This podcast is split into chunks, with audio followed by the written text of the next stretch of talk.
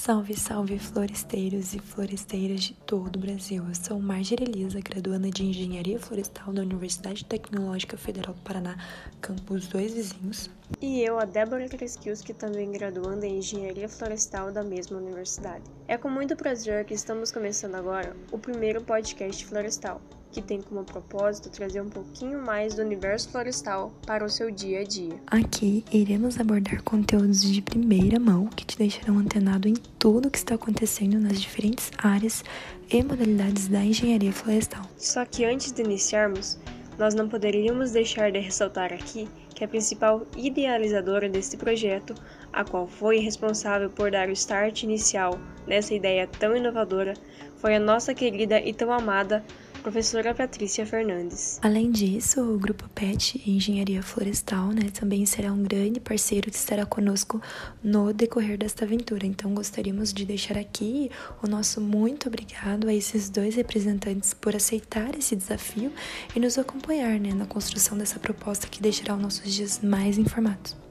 Então, sem mais delongas, para os floresteiros de plantão, prepare sua bebida favorita, coloque os pés na cadeira, abram bem os ouvidos que ao decorrer desses encontros iremos trazer muitas notícias, pesquisas, iniciativas, mercado de trabalho e principalmente aquela vaga de estágio ou emprego tão almejada por você. No encontro de hoje falaremos sobre os mitos e verdades da cultura do eucalipto. Contaremos para vocês quais são os fatores que estão envolvidos nesses processos e algumas de suas aplicações no dia a dia.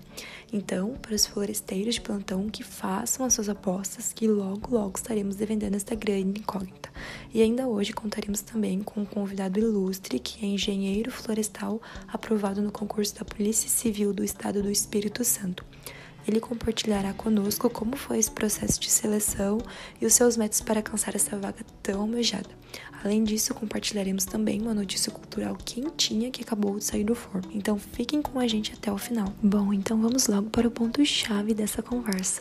Afinal, Débora, de uma vez por todas, o que você tem a dizer sobre o eucalipto? Ele realmente seca o solo? Definitivamente não. Já foi comprovado cientificamente que o eucalipto retém menos água que as matas nativas, as quais possuem copas maiores. Por isso, o eucalipto permite que a água chegue ao solo mais rapidamente por ter menos folhagem, que também diminui a evaporação para a atmosfera. Tem uma capacidade de absorver mais água nas épocas das chuvas e menos na época da seca. Suas raízes não ultrapassam 2,5 metros e meio de profundidade, portanto não chegam aos lençóis freáticos e consomem bem menos água do que uma plantação de cana-de-açúcar, de café, de soja, de arroz, até da carne de frango e da carne bovina. Esse mito, na verdade, surgiu ali nos primórdios da década de 30 e 40 do século passado. Sua disseminação ocorreu devido à falta de experiência dos primeiros plantadores de eucalipto no Brasil. Muito boa essa colocação, Débora, visto que há muitos trabalhos já publicados na literatura referente a esse assunto, então é sempre bom a gente estar se mantendo informados, principalmente quando for pertinente, até mesmo para estar desmistificando, seja para os nossos avós, tios, pais.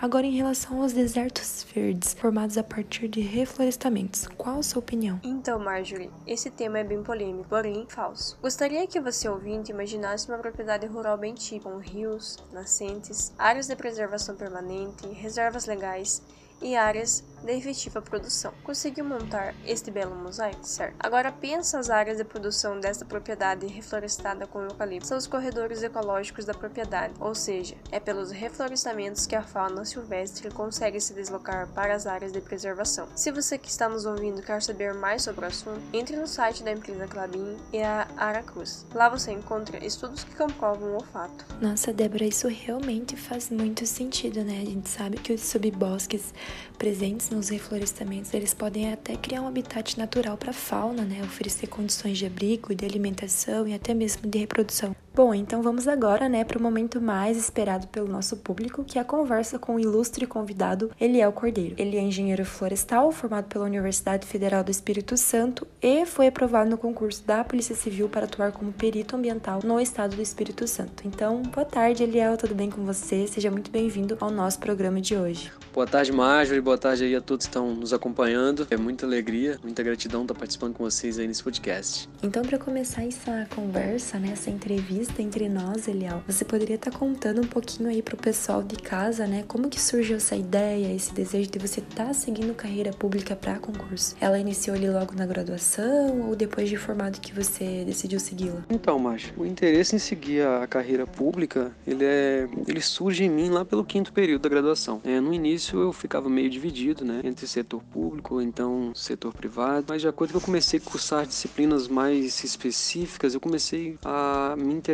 mais por aquelas que me possibilitariam seguir a carreira pública, né, e posteriormente quando eu vou fazer meu estágio obrigatório, né, eu faço ele no órgão público aqui do estado, né, que é o Instituto de Defesa é, Agropecuária e Florestal, né, o IDAF. Eu sou supervisionado por um excelente, excelente servidor e ele, a gente conversa, a gente conversava muito sobre carreira pública, né, sobre concursos e ele me direcionou bastante e me motivou a seguir aí o setor privado, o setor público, né. Então foi dessa forma, o interesse ele surge na graduação, as disciplinas que me possibilitariam seguir, que eu tinha mais afinidade. Posteriormente, quando eu faço meu estágio, eu de fato confirmo que é a carreira pública e de fato eu quero seguir. Muito bacana, né, a sua colocação, é realmente para nós foresteiros, o estágio ele é um verdadeiro divisor de águas, né, e tenho certeza que ele é um elemento que reflete positivamente em muitas das nossas decisões futuras. Bom, agora em relação ao seu planejamento, né, quando que você realmente começou a estudar e quais eram os seus métodos de estudo? É, o edital ele abriu no dia 28 de dezembro de 2018 e a prova estava marcada para o dia 24 de março. Então, um tempo hábil em torno de três meses de estudo.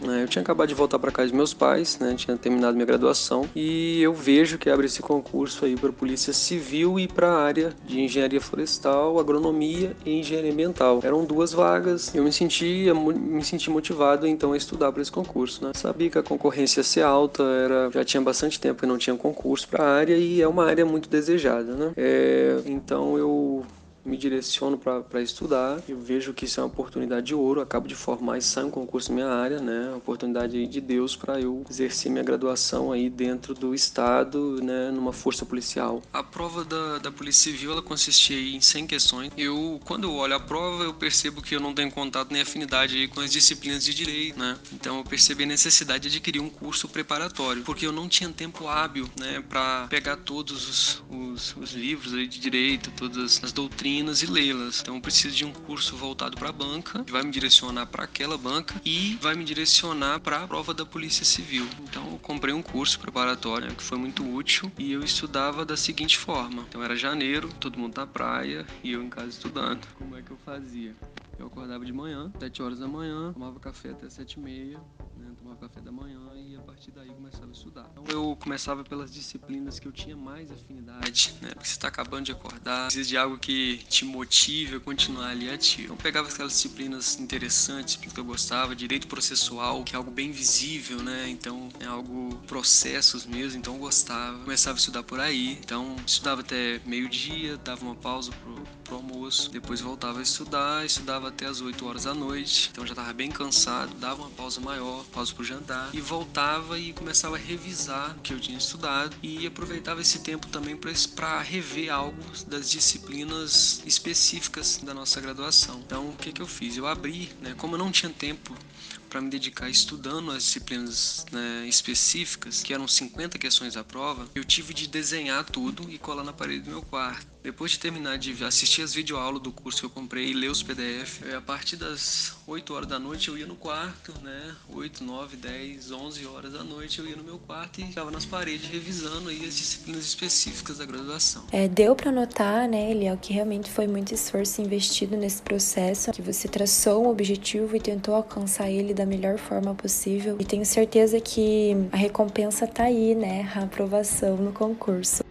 Agora falando um pouquinho, né, em relação às etapas do processo seletivo, né? É, a prova ela consiste apenas em questões objetivas ou tem discursivas também? Comenta um pouquinho aí para nós. A prova da, da Polícia Civil ela consistia em 100 questões objetivas, 100 dessas, 50 dessas questões eram específicas das nossas áreas, né? ou seja, questões voltadas à engenharia florestal, engenharia agronômica e engenharia ambiental. As demais questões eram voltadas à língua portuguesa e direito. 15 questões de língua portuguesa, e as demais questões de direito administrativo, direito penal, processual penal, o estatuto aí interno da Polícia Civil do Estado. É, você citou aí, né, alguma das etapas do processo seletivo e a gente vê que o, o teste de aptidão física, ele é uma das etapas mais temidas, né, pelos candidatos. É, na sua opinião, ele foi o mais difícil? Realmente, Marjorie, o teste de aptidão física é muito temido. Carreiras policiais sempre vão ter o teste de aptidão física, né, vão ser dotados de várias fases e uma dessas fases será o teste de, aptidão física. É, Para a Polícia Civil, né, esse teste ele não costuma, não costuma ser tão puxado. Nosso teste, por exemplo, ele consistiu em correr 2 km e 200 metros é, em 12 minutos. Né, isso tem diferença de sexo masculino e sexo feminino. Para o sexo masculino eram 2 km e 200 metros em 12 minutos, 25 abdominais remador em 1 minuto e 15 flexão de braço. Flexão normal, a mão na largura do ombro. E durante o teste físico tinha vários avaliadores, eles avaliavam se estavam fazendo o movimento correto. No teste da flexão e no teste do abdominal. E na corrida, colocava, né, a gente correu numa pista de corrida mesmo, em, torno, em torno de um, de um num, num estádio, né, então tinha as marcações e a gente tinha de correr os 2 km e 200 aí em 12 minutos. O teste foi bem tranquilo, né, mas para algumas carreiras esse teste costuma ser um pouco mais pegado. Então, uma dica importante, né, para o pessoal aí de casa que queira seguir essa, essa profissão futuramente é que mantenha uma rotina de exercícios físicos em dia, né, para se sair bem. Bom, você sabe dizer aí pra gente é mais ou menos quantos inscritos teve? Eu disse anteriormente, eram duas vagas, porém eles chamam um número maior de pessoas, é, já tendo em vista que pessoas podem reprovar nas etapas seguintes né, da prova escrita. É, então, o número de vagas eram duas, mas eles chamavam 10. E o número total de pessoas inscritas era de 740 pessoas, ou seja, aí para as duas vagas de aprovados, dá uma concorrência de 370 pessoas por vaga. Certamente, Eliel, se a gente for quantificar esses dados, né, como você comentou, dá um número muito elevado de candidatos por vaga. Então é muito importante estar é, tá se preparando, né, para alcançar essa vaga tão almejada. Agora entrando num assunto mais específico, né, mais a fundo, é, você poderia falar para nós aí questão das áreas de atuação de um perito ambiental? O que é, certamente você vai estar tá fazendo, né, é, dentro deste órgão? Sobre a área de atuação, eu ainda tenho algumas dúvidas, Marjorie. É, tem um Instagram bem legal, né, que é CSI Espírito Santo, que os peritos né, do, aqui do estado, eles compartilham a vida, o dia a dia deles, que é bem legal. Fica aí sugestão pra galera seguir. E nesse Instagram eles já postaram alguns casos, né, de perícia ambiental, como é que, como é a atuação ali do perito, né, dá pra gente visualizar por ali. E geralmente é crime ambiental, né, então, por exemplo, uma queimada, e aí a gente é denominado pelo juiz para fazer um levantamento, né, para analisar e estudar esse caso, identificar a causa, identificar a área, né, identificar o que, que é, qual é o dano ambiental que ele tem causado. Pode trabalhar também em conjunto com outros peritos, com o objetivo de formar aí uma equipe multidisciplinar, com o fim de trazer justiça de uma forma mais exata possível. Bom, Eliel, agora, né, pra gente finalizar essa conversa, né, que a gente teve, é, que de fato foi maravilhosa, é, o que, que você tem a dizer, né? Qual que é a dica que você poderia dar para os futuros profissionais que irão seguir essa área? Quem deseja ir seguir a área policial ou outra área, outra área pública, é, já manter, já é interessante manter uma rotina de estudos, né? É, já ter uma ideia de, das provas anteriores, né? E buscando essas provas e estudando por elas, tendo contato aí com as disciplinas que são comumente cobradas nessas áreas, né? Se a área policial, então já ter aí é, um direcionamento para estudar as áreas de direitos penais, direito processual penal, para quando abrir o edital já estar tá um passo à frente e se manter antenado aí também nos concursos, né? Que estão sendo anunciados porque quando abrir esse concurso já está encaminhado nos estudos. E a carreira pública é muito interessante, né? Tem um fator muito importante que é a questão da estabilidade. É claro que a estabilidade muitas vezes é confundida no Brasil como motivo para não produzir, mas se de fato a gente está numa área que a gente gosta, o que mais a gente vai querer é produzir produzir, a trabalhar em prol da sociedade e a carreira policial é,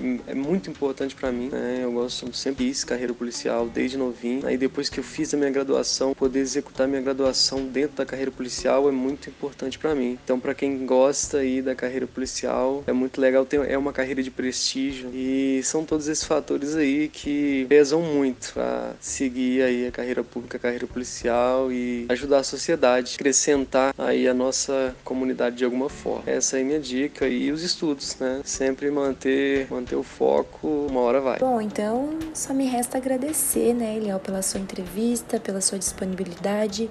Tenho certeza que foi muito enriquecedor para todos nós, né, essa conversa. Adoramos e esperamos ter você em breve conosco novamente. Uh, se alguém ficou com alguma dúvida e quer entrar em contato com o Eliel, é, pode estar tá fazendo esse primeiro contato através do e-mail, que é eliel.cs.hotmail.com. Para fechar esse programa com chave de ouro, hoje nós trazemos uma notícia cultural de primeira mão, né, que é uma das mais novas conquistas para o nosso campus da UTFPR de Dois Vizinhos, que é a criação de um museu da agricultura. Isso mesmo, né? Nos últimos tempos, um grupo formado por vários professores trabalham arduamente para a criação deste museu. É, ele ainda está em processo de formação e está sendo coordenado pelo professor Sidemar. O museu será o primeiro do gênero no Brasil e possibilitará reforçar o vínculo da identidade do campus com as ciências agrárias. O acervo terá foco na história da mecanização agrícola e, para isso, abrigará peças como máquinas, equipamentos e demais instrumentos de trabalho que contribuam para resgatar esta história. Então, além do museu propriamente dito, serão constituídos núcleos museológicos tanto nas escolas escolas, nas comunidades e até mesmo com os agricultores que possuam acervo ou construções de interesse histórico, como por exemplo os moinhos coloniais, né? É, então eles serão pequenos museus que estarão ligados ao Museu Regional da Agricultura. Então, pessoal, quem tiver interesse em doar peças para o museu ou os núcleos museológicos poderá procurar a escola que irá recolher essas peças por meio de campanhas de gincanas. As peças serão identificadas com o nome dos doadores. E esse foi mais um podcast Florestal e que hoje eu abordou como assunto o eucalipto, sobre os seus mitos e verdades, e ainda com um convidado incrível contando um pouquinho para nós sobre seu universo de concursos. Para sem contar com essa notícia cultural enriquecedora, tenho certeza que será um grande sucesso. Então fiquem ligados, seguros e até lá!